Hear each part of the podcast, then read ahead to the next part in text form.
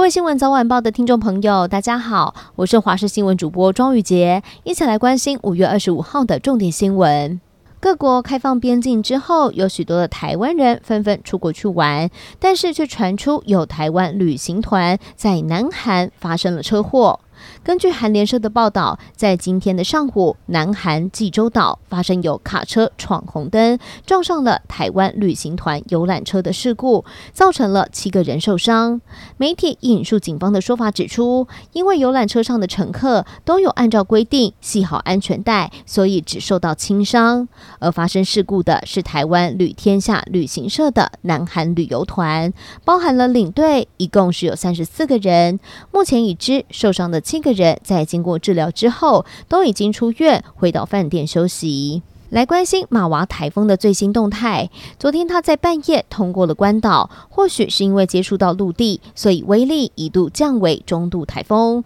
但是离开关岛之后，吸取了大量的海水，威力又逐渐的增强，马娃台风又升级成为强烈台风。而关岛总督表示，全岛尤其是北部都能感受到风暴带来的强风豪雨，也几乎让全岛呈现在停电的状态。所幸目前为止，马娃台风没有造成任何人员伤亡。而美国五角大厦也已经下令要出动尼米兹号航空母舰战斗群，从日本南部赶往关岛协助救灾。而台风预计在下个星期一到星期三将会影响到台湾。现在气象局也不排除在下周一就会发布海上台风警报。民进党布局二零二四立委提名，传出在高雄市左营男子地区可能会让议员黄杰接棒参选。台北市中正万华区也传出正在讨论是否会征召鸡排妹郑家纯，打出美女刺客牌。但是消息一出，引发了地方的反弹。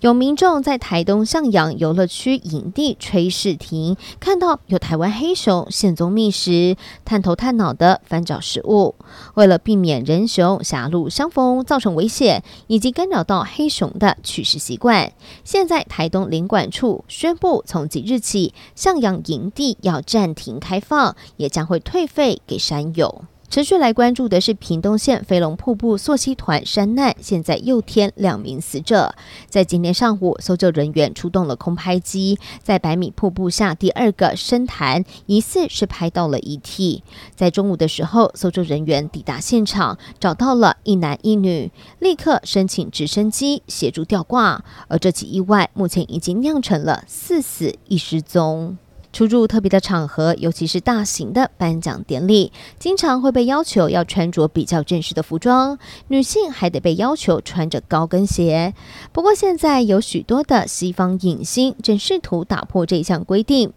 目前正在进行当中的法国坎城影展，女星珍妮佛劳伦斯日前在出席了纪录片首映时就穿着假脚拖，而凯特·布兰奇则是在颁发突破艺术家奖的时候当众脱下高跟鞋，借此向伊朗的妇女致敬。而凤凰女茱莉亚·罗伯兹，还有克里斯汀·史都华，也曾经在之前的坎城影展中，众目睽睽之下被拍到打赤脚，或者是脱掉高跟鞋。